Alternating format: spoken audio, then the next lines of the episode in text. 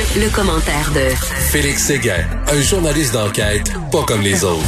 Alors, euh, Félix, le roi de la porno, vend son petit chac, euh, son petit deux et demi qu'il avait construit oui, son petit deux et demi Oui. dans Annecy Cartierville, effectivement.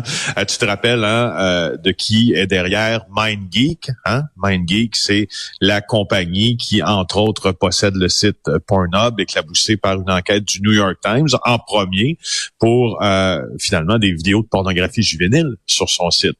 Alors, euh, voilà que les euh, propriétaires de cette entreprise-là, qui sont des gens de Montréal et dont un en particulier, vient de vendre le fameux château qu'il était en train de construire près du boisé de Saragué, dans le nord de Montréal, pour 20 millions de dollars. Mais il n'est pas justement, il était en train de le construire. Là, c'est pas, c'est même pas terminé. Alors, Ben c'est oui. Ferras Antoun qui l'a vendu, euh, qui est à la tête de cette entreprise qui s'appelle euh, qui s'appelle MindGeek. Il l'avait acheté sans hypothèque, deux terrains, donc il l'avait finalement fusionné, deux terrains sur l'avenue Jean euh, Bourdon en 2016. Il avait payé ça 2,3 millions. On l'avait d'ailleurs euh, euh, couvert un peu cette affaire-là. Euh, le journal l'avait couvert en, en décembre dernier.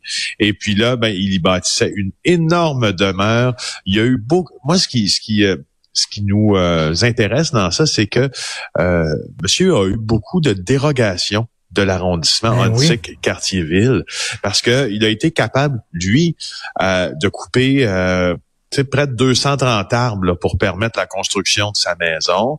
Une dérogation aussi pour avoir un muret de béton avec une clôture sur le muret qui dépasse les limites normales, disons, dans ce coin-là de la ville. Euh, alors, tu vois, euh, le, le, le Antique Cartierville plie assez facilement euh, plie facilement devant euh, le roi de la porno, qui est pourtant contesté pas juste euh, à l'extérieur de nos frontières, mais même surtout à l'intérieur de nos frontières. Hein, Christine Saint-Pierre, la députée libérale, qui mène une bataille euh, pour justement l'assainissement des mœurs de ces grands euh, géants de la porno sur Internet. Voilà. Écoute, sa maison est tellement grande que quand tu es dans le salon et tu téléphones dans la cuisine, c'est un interurbain. la, la maison, son, la maison, son propre code postal. La maison, son propre code postal. Non, mais as-tu, je sais pas s'ils sont comme 85 dans cette famille-là, s'il y a 85 enfants, mais moi, j'aime vivre de façon confortable, je l'avoue, j'aime le luxe, j'aime le confort, mais as-tu besoin d'une maison grosse comme ça?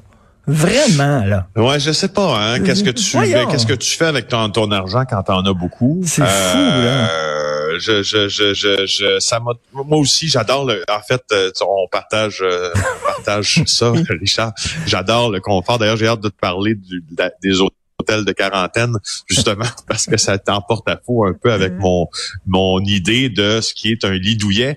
Alors, je comprends pas pourquoi tu as des des, des euh, tu sais parce qu'au fond là, c'est des monster house. Non, non, mais c'est monster, monster C'est pas toujours de bon goût, hein. C'est Non, pas toujours de bon goût. Non, non, non, c'est c'est c'est vraiment très clinquant, c'est très bling bling. Donc euh, euh, le monsieur, il a des problèmes, j'imagine, d'argent suite à ces enquêtes-là qui ont été euh, euh, menées entre autres par le New York Times. Donc euh, maintenant, il doit vendre sa maison, un petit un petit 20 millions de dollars. Si vous avez ça, un petit qui traîne dans votre tiroir, vous pouvez acheter cette horreur. Donc alors les hôtels de la quarantaine, ça a l'air quand c'est des quatre étoiles, mon ami. Exactement. Alors, cinq mois en Floride pour un couple de Beauport, puis il revient euh, au Québec, le- ce couple-là, puis il se retrouve dans son hôtel de quarantaine. Mais là, euh, il confirme à notre euh, collègue Martin Jolicoeur dans le journal de Montréal que c'est pas le bonheur, mon Richard, que c'est pas le bonheur, pas du tout. Alors, euh, des, des draps maculés, décrit euh, mon collègue, couvre-lit couvert de cheveux, éclaboussure d'urine sur le siège de toilette. Ben voyons. Micro-ondes incrustés d'aliments séchés, odeur nauséabonde. Bref, quelques caractéristiques de la chambre qui attendait nos deux Stonebirds à l'aéroport Montréal-Trudeau il y a deux semaines. Alors, tu vois, euh, c'est sûr que à 1500 dollars pour trois jours, euh, les euh, ces, ces Snowbirds-là, dont Daniel Lachance, là, trouve que ça fait cher un peu pour coucher dans un lit plein de taches de sang. Attends une minute, là, mais ils ont- même ils ont même pas fait le ménage avant que ces gens-là arrivent. Je Là, tu dis le siège de toilette avec des gouttes de- d'urine. Que. Écoute, moi j'ai j'ai j'ai couché couché, tu sais, en raison de différentes affectations, disons-le, autour de la planète. Là, j'ai déjà couché dans des trous, mon Richard, pas mal pire que ça, je peux te le dire. Euh, puis, tu sais, on connaît aussi les chaînes d'hôtels. À un moment donné, euh, tu sais, il y a, une certaine limite à ce que tu peux demander à un certain hôtel. Tu comprends? Je veux dire, ils sont pas débarqués au Ritz, là.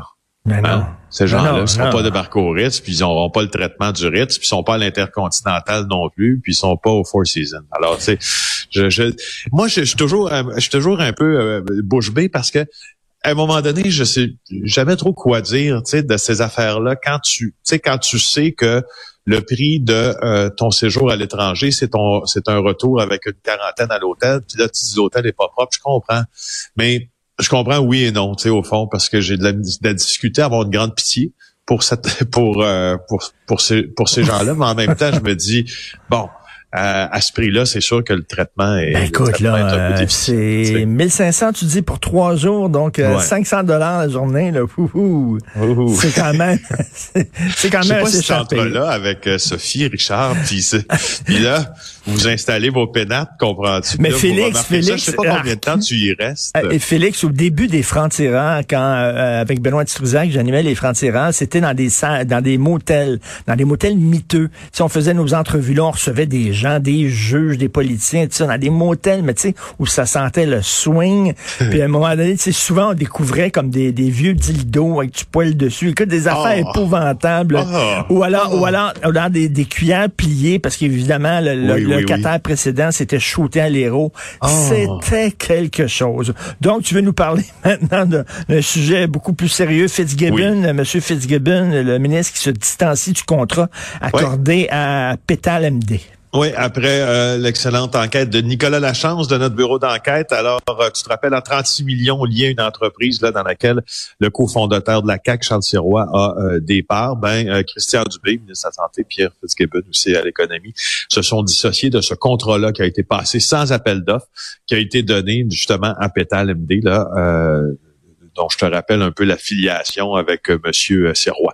Alors, euh, c'est, c'est, tu te rappelles du montant, 36 millions? Tu te rappelles que l'été dernier, on est dit la décision a été prise par l'ensemble du Conseil des ministres, mais il était mené en grande partie par des collègues de la santé puis du ministre de l'économie, il semble. Alors aujourd'hui, pas hier, en fait, les attachés de presse du ministre Pierre Fitzgibbon a dit qu'il s'agissait d'un quiproquo qui n'a pas été impliqué dans le contrat. Du côté de Christian Dubé, il était au courant des discussions, mais pas intervenu directement. Alors, je voulais te, je voulais te faire le suivi sur cette enquête-là, puis aussi te faire le suivi sur ce qui se passe à notre euh, bureau d'enquête. Madame Nadia Jawar qui est là. Je sais pas si ben tu te rappelles de Nadia, si tu as déjà travaillé avec cette femme-là, parce qu'elle a travaillé à TVA euh, quand même assez longtemps.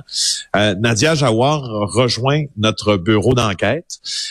c'est une superbe prise euh, de notre patron euh, Dany Doucet. Elle devient productrice de contenu pour nous. Ça va permettre à notre bureau d'enquête de produire énormément euh, euh de contenus différents. Nadia va s'impliquer énormément d'ailleurs dans l'émission que j'ai la chance d'animer qui s'appelle JE.